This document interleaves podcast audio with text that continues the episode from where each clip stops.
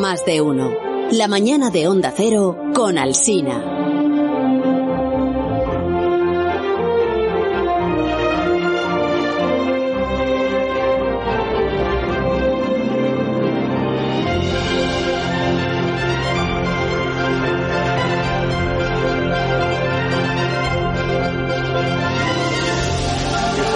Cada jueves de cada dos semanas. Eh, cada jueves de cada dos, a las 11 y 14 minutos con Aparici te lo dice, que es nuestra sección de ciencia con Alberto Aparici y con Begoña Gómez de la Fuente, naturalmente. Estoy- es que estoy viendo la transmisión del ¿Qué estás eclipse, ¿eh? del Ay, eclipse de... ¿y ¿cómo va? Pues, Cuenta, pues, cuenta. pues ya se ve desde Madrid al menos, que es donde está el planetario, que Sí. estoy viendo la transmisión del planetario de Madrid. Desde Madrid ya se ve que le falta ya un trocito al sol ahí en la parte Ajá. superior eh, izquierda, como si Sí. le hubiera, la luna le hubiera pegado un bocaín, un bocadito, Sí. y va creciendo, creciendo, creciendo. Ay, qué bonito. Entonces Qué Alberto. Alberto no sé si está pendiente del eclipse o de otras cosas, por ejemplo No de sé. piquitos o de... ¿Qué tal Alberto? ¿Cómo estás? Hola Carlos, hola Begoña, muy buenos días. Hola. Claro que estoy pendiente del eclipse, hombre. De hecho, lo estoy viendo. Yo, yo no lo estoy viendo desde Madrid, lo estoy viendo desde Santiago de Compostela, porque ya sabéis que en Galicia es donde va a ser mayor la, el- la mordidita que le va a dar la luna al sol, así que quiero ver la máxima mordida posible. Ah, y que está siguiendo la transmisión de alguien que está en Santiago de Compostela, de algún instituto o algo. Efectivamente. Ah, vale, vale, vale. Es la transmisión, la verdad es que no estoy muy seguro de, de dónde es, pero es de Santiago de Compostela. Ay, pues cuando lo averigüe chívamelo, que me interesa ahí. Claro. Planetario de Madrid está haciendo una transmisión con comentaristas, son astrofísicos, y un señor muy simpático que es el que maneja el telescopio, que está contando cosas muy interesantes. Se llama Antonio del Solar, fíjate qué bonito es, se apellide así, Antonio del Solar, contando este eclipse parcial. Pues si usted lo está viendo y quiere compartirlo con nosotros, y está, por ejemplo, disfrutándolo, o al revés, está diciendo, pues yo esperaba que fuera una cosa más, y lo único que se ve es que el sol va perdiendo, va, va perdiendo trozos. Bueno, pues en eso consiste el eclipse, que va tapando un De hecho, poquito. de hecho, yo creo que para, para una persona que no tenga instrumentos igual ni lo nota, porque realmente el trocito del sol que se está quedando eclipsado es tan pequeñito Sí. que no vamos a notar casi nada. Sí, sí, sí. Estaba ahora contando el, el señor del solar, eh, o sea, el señor, el astro, astrofotógrafo que maneja el telescopio, que a lo mejor, a lo mejor, afinando mucho del telescopio, se puede llegar a ver alguno de los montes más elevados de la Luna en la, en lo que es la silueta de la Luna sobre el fondo del Sol, en esa silueta oscura, podría llegarse a ver algún piquito, que me acuerdo de la tortuga, por eso, algún piquito que fuera, por ejemplo, ha dicho el monte Newton, de ahí de la luna que es, que es altísimo, me parece. Bueno, oh, qué bonito. Sí, Eso sí. está muy bien. Está bonito. Bueno, tú sabes, tú sabes que este eclipse, donde, donde se ve total, que es solo en el Ártico, o sea que vive poca Sí. gente por allí, en realidad es un eclipse anular, no es un eclipse total. Es un eclipse que la Luna está más lejos de la Tierra, como tiene una órbita elíptica, está un poquito lejos de la Tierra y es más pequeñita que el Sol. Entonces se va a ver como un anillo de, de Sol alrededor de la Luna. La gente que, que sea afortunada y esté en el Ártico, claro. si tenemos algún oyente en Groenlandia, por ejemplo, y quiere Compartir con nosotros su experiencia, el número es el de siempre, el 6, ese que empieza por 6 y sigue por un 0, ¿no? 609 83 1034, sí. Eso. 609 83 1034. Bueno, y ahora el asunto que habrás elegido seguro, Alberto Aparici, para esta semana, que, que no es el del eclipse, el del eclipse, ah, ya sé cuál es. Vas a hablar ¿Cuál de? A de- de elefantes, seguro. De los elefantes estos que están ahí en China, la manada esa que está Ah, recorriendo el país y que no se sabe muy bien a dónde va y por qué. ¿No es de eso lo que vas a Pues no, pues Ay. no voy a hablar de eso. Aunque sí que voy a hablar de unos animales Sí. y le he pedido a Fran Montes que nos busque una música apropiada para, para estos animales, Sí. apropiada para hablar de tiburones. Ay, no, no, esto no. No, Fran, esto no, por favor, que esta, que están, este no es el tipo de música que yo quiero. Está muy manida ya esta música, eh, Alberto. Por eso, ¿no? Te quejas. Pero que no es por manida, que lo que pasa es que esta música, que por cierto es súper buena, me encanta John Williams, eh, está diseñada para que pensemos que el tiburón es nuestro enemigo y que nos va a comer. Ah, claro. Pero yo creo que yo creo que los tiburones merecen más bien una música como esta otra.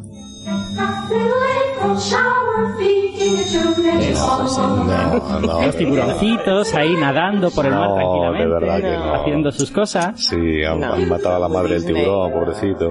No, o sea, o sea no, muy bien, no muy vendrás, bien, reconocido. No vendrás hoy, no vendrás hoy al programa con intención de blanquear a los tiburones, ¿no? de normalizar a los tiburones, contarnos que son seres angelicales. Esto lo hiciste la semana, la, uy, la semana, la temporada pasada con las medusas, me acuerdo. Me sí, acuerdo. Señor, es verdad. Y la audiencia reaccionó regular. Dijeron, ¿qué hace, ese, ¿qué hace ese señor hablando bien de esta medusa que me acaba de destrozar el verano?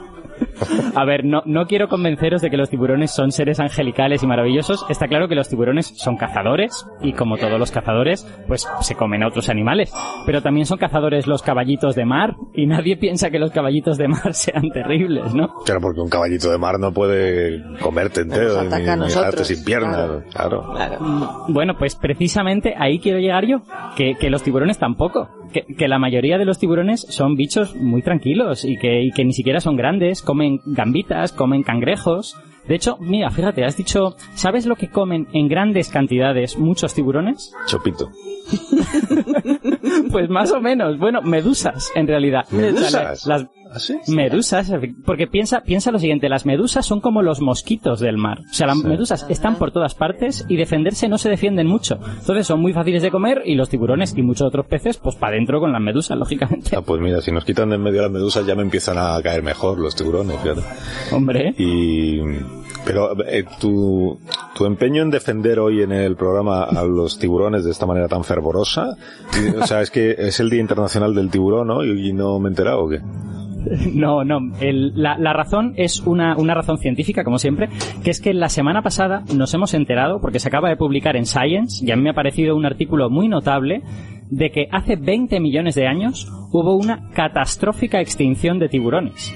Hace 20 millones de años, en unos poquitos miles, esta música no, esta música es fea, quitadla. No, esta, esta música no me gusta. Está mejor. Que esta otra no le pega nada. bueno, pues que, que, hace, que hace 20 millones de años, en unos, pic, en unos poquitos miles de años, el 90% de los tiburones desaparecieron del mar abierto.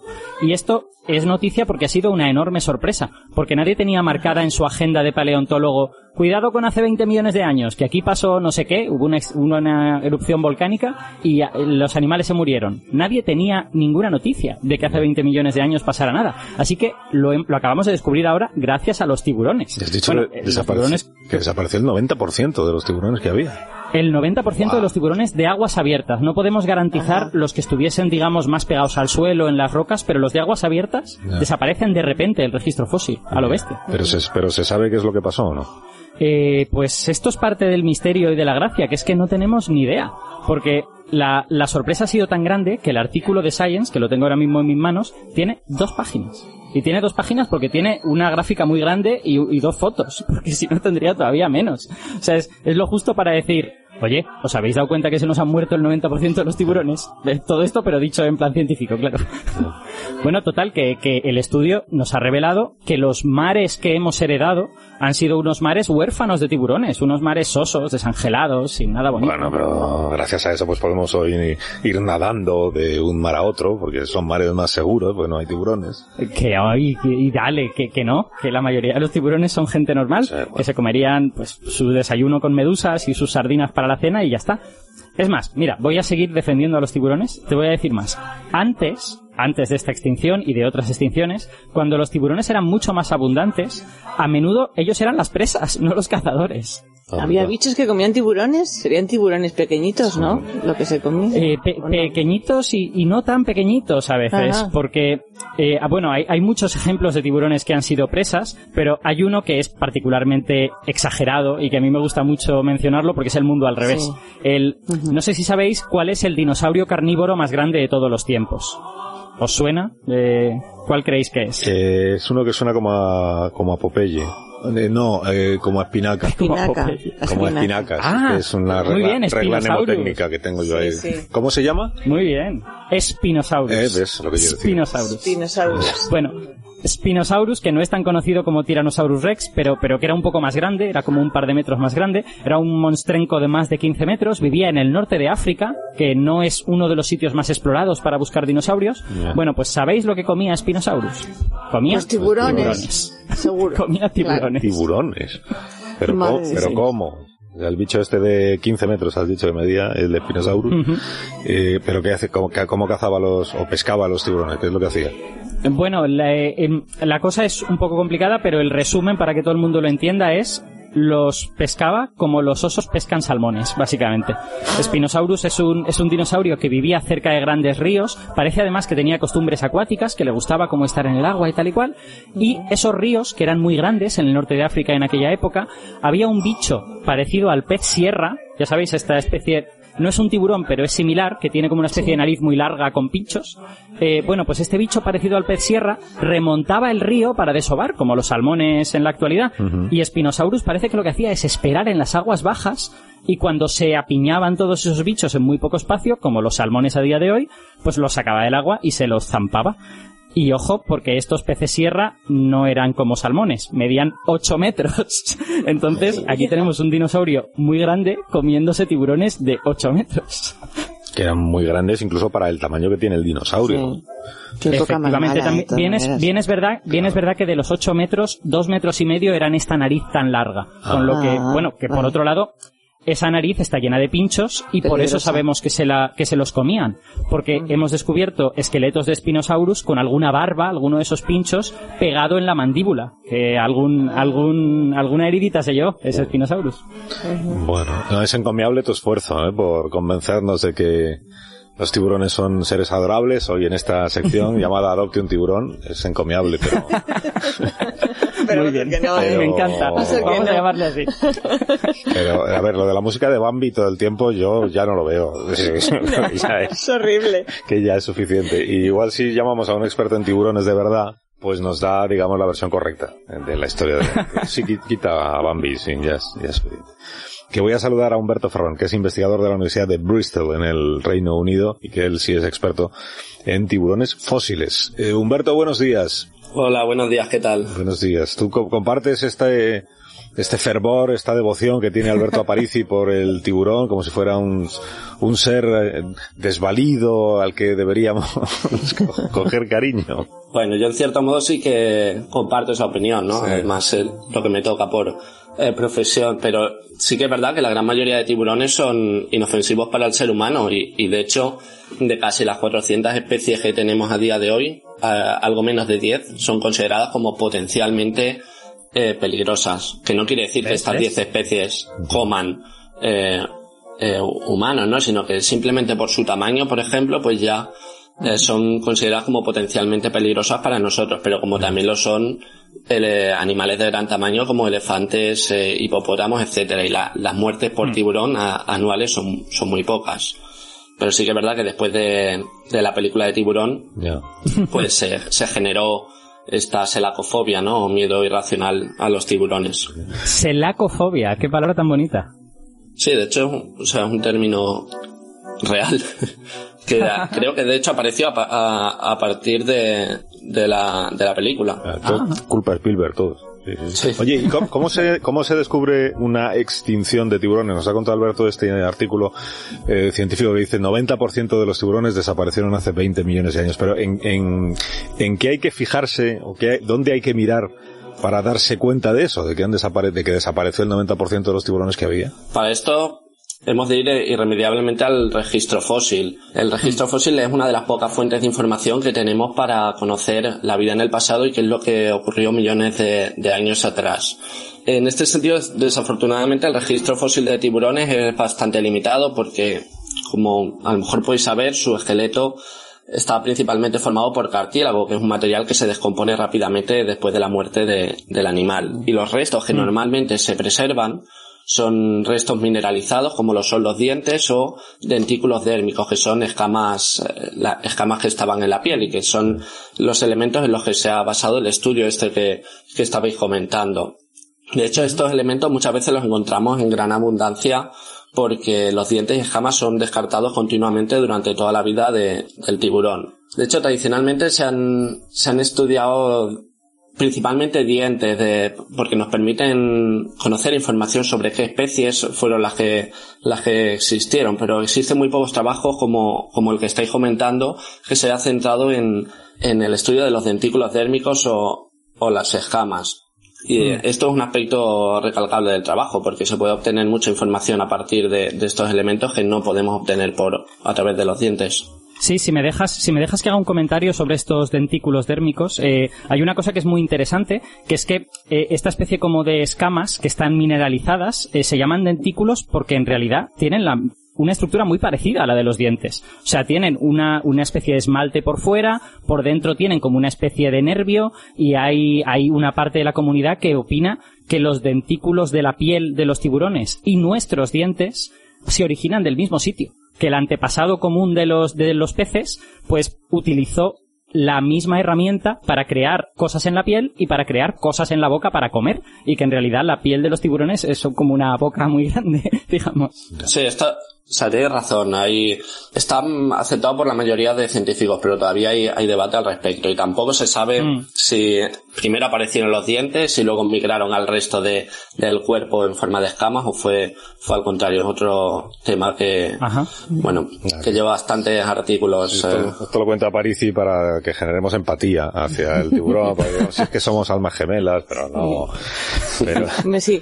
Si, si ha desaparecido el 90%, entonces antes era una plaga de tiburones lo que había en los mares y océanos.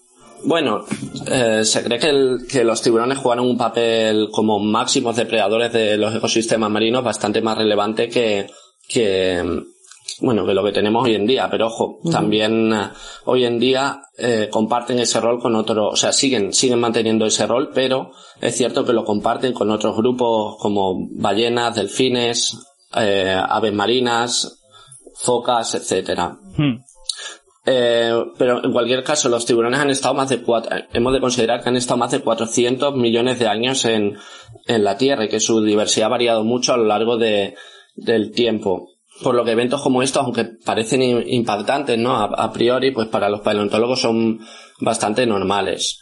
Por otra parte, los mm. tiburones también eh, fueron mucho más diversos morfológicamente, ¿no? De lo que, de lo que tenemos hoy en día. Y estoy hablando de épocas muy, muy anteriores a la, a la, extinción que trata este trabajo. Estoy hablando del Paleozoico, que es una, una época que va de unos 500 a, a 250 millones de años, donde, por ejemplo, dominaron tiburones que conocemos como tiburones fantasmas o, o quimeras. Tenemos unos poquitos representantes hoy en día, pero en aquella época eran los verdaderos reyes de, del mar y teníamos algunas formas bastante eh, llamativas como el Icoprion, que Hmm. Se puede hacer una, una, búsqueda muy rápida en internet para ver el aspecto de, de, estos tiburones, pero este en concreto, por ejemplo, tenía una serie de dientes que eran como una sierra circular en medio de, de la boca, o teníamos otras especies como este Zacanthus, que tenían la aleta dorsal, que es la típica que se ve en la película de tiburón fuera del agua, pues estos tiburones la tenían modificada y tenían una serie de dentículos dérmicos, de hecho, modificados, que parecían dientes y simulaban una, una gran boca. que, y de las de manta también, que pareciera que era una boca. Sí, sí.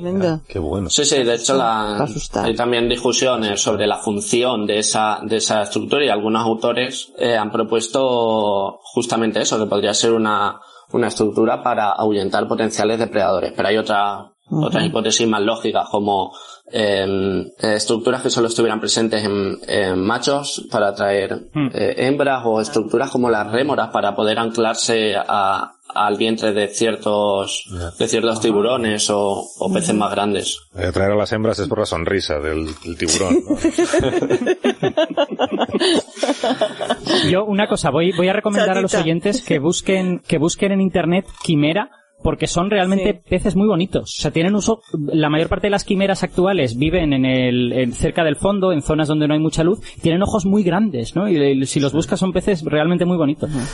Sí, son, nos quedan muy poquitos de toda la diversidad que hubo en el, en el pasado. Y como dices, son especies de, de mar profundo, por lo que son muy, muy desconocidas, incluso, eh, se conoce muy poco sobre su biología, comparado con los tiburones. Hmm.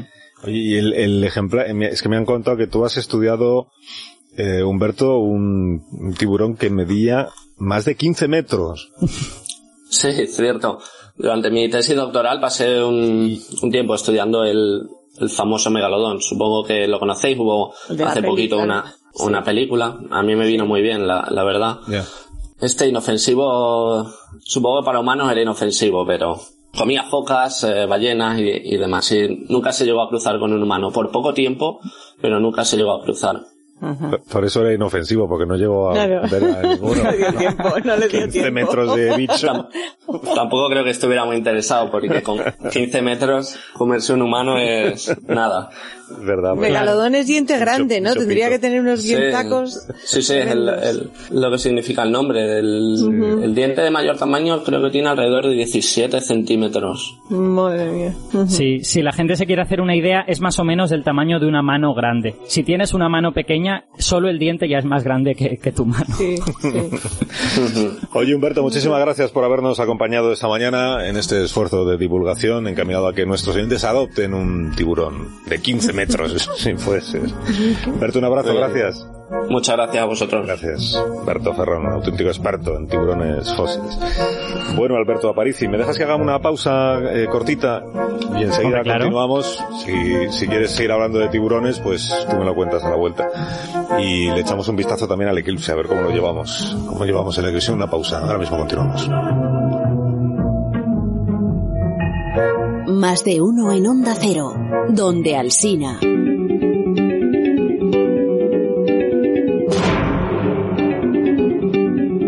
Más de uno en Onda Cero, donde Alsina.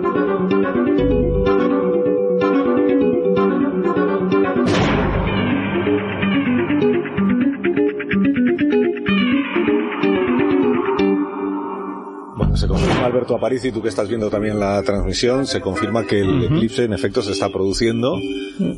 y que va, que la luna en efecto se va, sí, ¿no? Eso es lo que yo estoy viendo, se va desplazando. Bueno, nos vamos desplazando todos y, entonces ahora ya, eh, digamos, el trocito ese que le falta al sol o que ya está cubierto, tapado por el sol, pues ya es un poco más grande que hace un rato. Hemos, contado antes, creo que a las doce, eh, a las doce y media es cuando se va a ver más trozo de sol, digamos, tapado.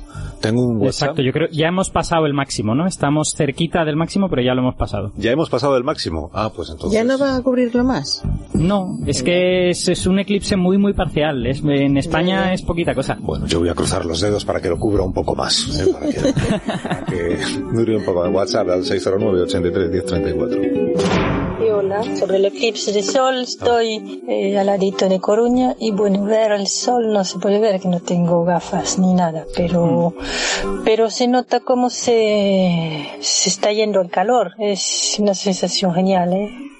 yo viví uno hace unos cuantos años, un eclipse total en Hungría y ahí sí que casi hacía frío, ¿eh? Se puso oscuro, bueno, una cosa impresionante. Venga, adiós. Gracias.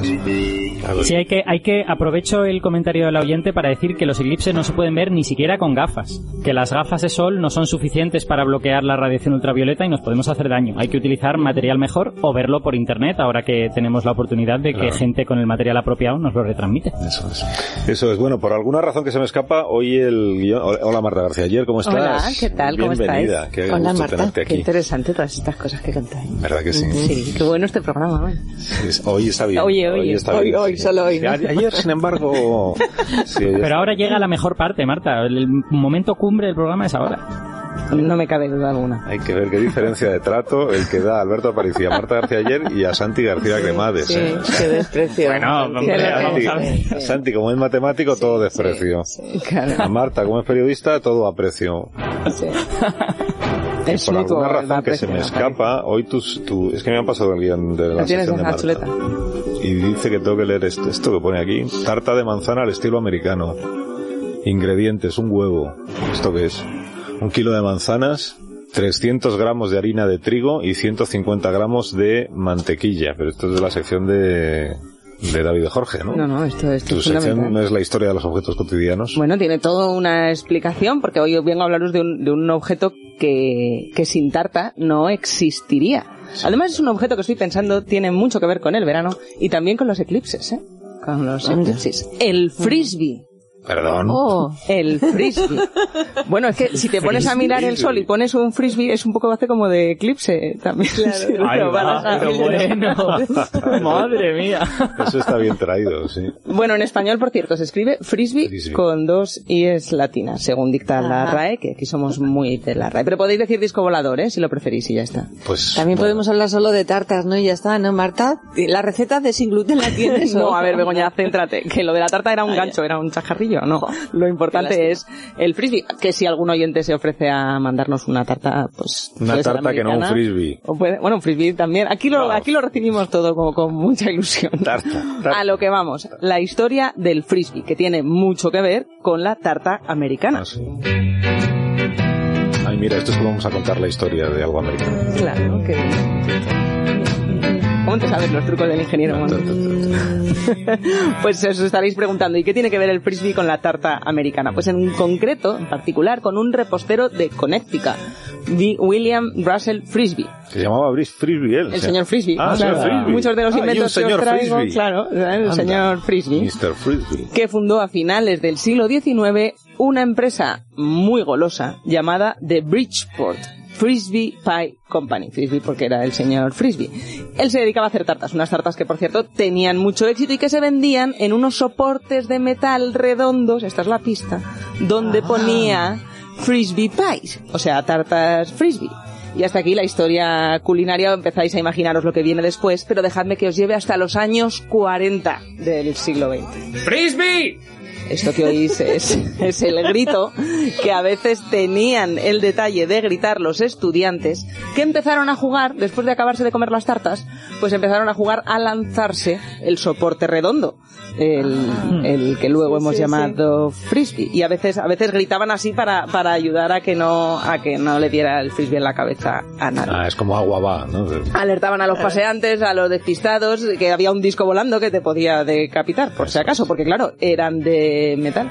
¡Frisbee! Cuidado que va.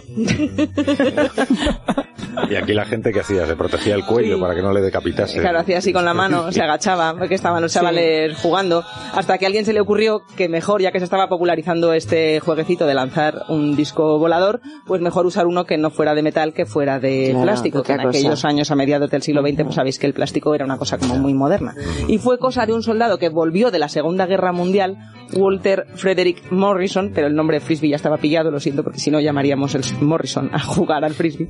Era muy seguidor de la ufología y Morrison vio negocio en el disco de las tartas voladoras. Patentó una versión de plástico porque estaban muy de moda entonces esto de los platillos volantes. Ah, volantes. Y se lo vendió a una empresa, a una empresa que se llamaba One O, que le dio la fama nacional y mundial. La primera versión de Morrison, por cierto, se llamaba ni más ni menos que Flying Saucer, platillo volante. Eran los años 50, así que ya sabéis, lo de la fiebre de los ovnis y los avistamientos en Estados Unidos, que ayudó mucho a ponerlo de moda. Alguien tiene, no solo tiene que haber alguien con una idea, tiene que haber alguien también con una visión de negocio. ¿Veis ahora la importancia de la receta de la tarta americana para explicar la historia del frisbee? Qué curioso, sí. Qué chulo. Ya, y por eso tú lo llamas disco volador, para no llamarlo platillo volante. Bueno, lo podríamos llamar Morrison, pero es que llegó tarde. a mí me gusta platillo volante. Platillo volante. pero, platillo volante está ya cogido para, para otra cosa, Carlos. ¡Frisbee! Ya voy, ya voy. Podríamos llamarlo bandeja, en realidad era una bandeja. Está cogido para otra cosa, pero es una cosa muy parecida al, al, frisbee, el platillo volante. Entonces a mí me parece que... ¿Bandeja voladora no os gusta? No, esta bandeja voladora no. Claro que si fuera cuadrada no funcionaría lo mismo. Aquí hay un especialista en frisbees al teléfono. Claro. Sí. Sí, que se llama además Carlos. Ah, se llama Carlos, hay que saludarle con alegría. Carlos Río. Eh, hola Carlos, buenos días. Hola, buenos días. ¿Qué tal? ¿Cómo estás? Bien, bien, gracias. Tu, tu primera experiencia con el frisbee, o sea, ¿cuándo descubriste que existía el frisbee? Eh, en el 74 creo que estaba por... Eh, por algún sitio, algún parque en Oviedo y llegó un chico que había estado en Estados Unidos y le ha comprado un frisbee y bueno, lo estuvimos lanzando, a mí yo lo tiré a la, a la fuente que había allí y ahí terminó en aquel momento mi carrera en el frisbee. Ya. Pero se pudo recuperar el frisbee de la fuente o se quedó allí para siempre. Sí, no, no, se pudo recuperar. Ah, igual sigue allí. Flotan. flotan. O sea que ahí no te, no te viste ahí muy ducho, digamos, en el lanzamiento. Era tu primera vez, también hay que decirlo, Sí, ¿no? Para, sí, sí, sí. que no tenías ahí. Ya, y, y después, ¿qué pasó? Porque a mí me han dicho que tú eres un especialista en frisbee. Después de tirar el frisbee a la fuente, ¿qué pasó con tu vida? No, después de tirar el frisbee a la fuente, pues lo recuperé también un verano en Oviedo de vacaciones. Eh, vi un, en realidad un vídeo en televisión española sobre el campeonato del mundo de aquella época, desde el 78. Me enamoré de ello, conseguí un frisbee. Yo vivo en Oslo, volví a, a Noruega y en Noruega empecé a lanzar y tres años después eh, empecé la universidad aquí en Oslo y entonces empecé a jugar con la gente que de verdad sabía de esto, que fueron los que me enseñaron todos los trucos de este deporte. Ah, que tiene trucos, sí, Marta. Sí, es que de- muchas veces ahora en, en España, eh, donde sabes que tenemos tan- tanto paro juvenil, a diferencia de Noruega, se recomienda a la gente que estudie informática y que estudie ciencias porque tendrá futuro. Y tú eres informático y lo dejaste para dedicarse al frisbee. No sé si este es el, el Es- mensaje sí, habitual. sí, es correcto. O sea, lo dejé para introducir el frisbee en España hace ya ocho años. ¿Y qué tal va el el- el- bueno, va muy lento, porque es un deporte nuevo y las cosas tardan en introducirse, pero bueno, está creciendo mucho y el, y ahora yo me dedico al disc golf, que es el frisbee golf, o sea, lo mismo que el golf, pero con frisbees, o sea, discos voladores, y, eh, y este está creciendo muchísimo en todo el mundo, es impresionante. El frisbee golf se llama. Sí, disc- lo llamamos, lo llamamos disc golf porque Frisbee es una marca registrada, Ajá. el disco volador no. Entonces, Ah, por vale. eso. Vale, ¿y, y cómo se juega al, al disc golf? Es totalmente igual que el golf, cambias en realidad el palo y la bola por eh, el disco volador y cambias el hoyo por una canasta metálica y la- el reglamento es muy parecido. Es completar un campo en el menor número de lanzamientos posibles. Campo de 18 hoyos. Ah, vale. ¿Y hay campos en España de disc golf? Sí, sí, ya hay en España ahora mismo creo que habrá como 10 o 12 campos. O sea, donde estaría el, el hoyo, lo que hay es una canasta. Exactamente. Vale, y luego están todos los obstáculos propios de un campo de golf. O sea, hay una...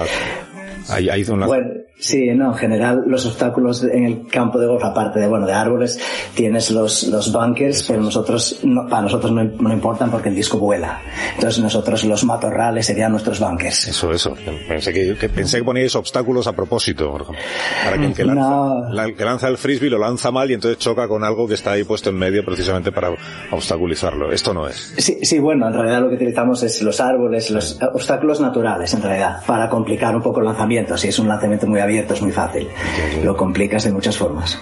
Y, y tiene, o sea, si a mí me pones a lanzar un frisbee, pues yo solo sabría hacer, así con la mano, pero claro, entiendo que vosotros, los especialistas, conocéis todos los movimientos posibles de una mano para que el lanzamiento sea el que quiere uno que, el resultado sea el que se busca. Exacto. Sí, sí, o sea, lo que entrenas es mucha muñeca, brazo y rotación de disco y en realidad el resto es mucho repeticiones como todo deporte. La muñeca es lo fundamental, supongo. ¿no? Sí. La posición de, de la mano. Y tú todo eso lo fuiste descubriendo porque te lo fueron enseñando personas que ya estaban más eh, duchas, más Sí, especializadas, ¿no? Con el- sí. Y en general es como funciona esto. Aparte de, bueno, Fred Morrison supongo que se lo, se lo habrá inventado él mismo, pero el resto de la gente siempre tuvieron como a- algún mentor que les, eh, que les guió un poco en su mundillo. Oye, pero es, es adictivo el frisbee, o sea, te, te- te acabas enganchando al deporte. Preguntas a una persona que lleva haciendo esto 40 años, o sea que no sé, no tengo más explicación. Pe- Pero Carlos, es curioso que siendo este un deporte al aire libre, entiendo, favorablemente, a no ser que no tenga un- una casa muy, muy grande, eh, ¿cómo es que en Noruega estaba tan extendido y en España, donde es más fácil hacer al aire libre vida todo el año, eh, no, no era algo habitual? Eh, pues en realidad no lo sé. Yo creo que Noruega tiene mucha conexión histórica con Estados Unidos, es un deporte americano, hay mucho noruego estudiando en universidades americanas, yo creo que es un poco cultural el tema. Entonces en Noruega y en general los países nórdicos, en Finlandia, daros cuenta que hay 700, más 700 campos de disc golf en Finlandia. Yo vivo en Oslo y en Oslo tenemos 12 campos de disc golf, solo en Oslo. Entonces, en general debe de ser eso, porque el clima no, el clima no acompaña para nada. En España se puede jugar todo el año, aquí se terminó la temporada en más o menos en octubre. También, también es verdad que los países que tienen un clima peor, la gente suele ser más resistente. En España caen dos gotas y decimos, ya no queremos salir de casa. En Noruega, si hacen eso, no salen nunca. Sí, sí, sí, eso le pasa a la gente en Oviedo, por ejemplo, los el Club de Oviedo, que es el primer club de España. En cuanto llueve, igual dicen, no vamos a salir. Entonces yo les cuento que, bueno, Noruega se sale con nieve hasta las, hasta las rodillas en general, o sea que es todo relativo. ¿Y somos buenos los españoles jugando al, al disc golf? A ver, en España el disc golf es un deporte que introduje yo en el 2012. Se tarda tiempo, tenemos buenos jugadores y estamos mejorando muchísimo, pero ahora mismo estamos en fase de aprendizaje, diría yo. Carlos, muchas gracias por habernos acompañado esta mañana. Te deseo que tengas buen día. Igualmente, gracias a Gracias. Está Carlos Río. Como lo ha dicho él, pues es adicto al, al frisbee. Descubrió el frisbee y ya no lo pudo abandonar. Bueno, Marta García, ayer un gusto recibirte. Que tengas un día estupendo. Mañana vamos a Valencia, ¿no? Nos vamos, nos vamos. Muy bien. Junto a Jesús Manzano, que hace un día estupendo hoy, o sea que espero que mañana también. Qué bien, cogeré bañador. A disfrutar de la... Bueno, igual se acerca Alberto Aparici, también te lo digo, porque estamos en la ciudad Pues de las mira, artes y de las ciencias. Vamos al frisbee si quieres. un- ahí hay una esplanada. Mira, vos- vosotros, vosotros vais a Valencia y yo me voy a Madrid. Estamos en, en oposición de fase, así que no, no vamos a poder ver. Siempre huyéndonos, siempre huyéndonos. Siempre haciendo... Ah, es que tenía una cosa que hacer y me viene mal el día que habéis elegido para venir, de verdad. Que... Bien que lo siento. De verdad. Adiós, Alberto, hasta el próximo día. Un abrazo. Adiós, adiós, adiós. Marta, hasta mañana Hasta a las mañana. siete y media en Valencia. Adiós. Then you holler, please don't stop. There'll be 50 minutes teasing, and 50 minutes squeezing, and 50 minutes of blowing my top.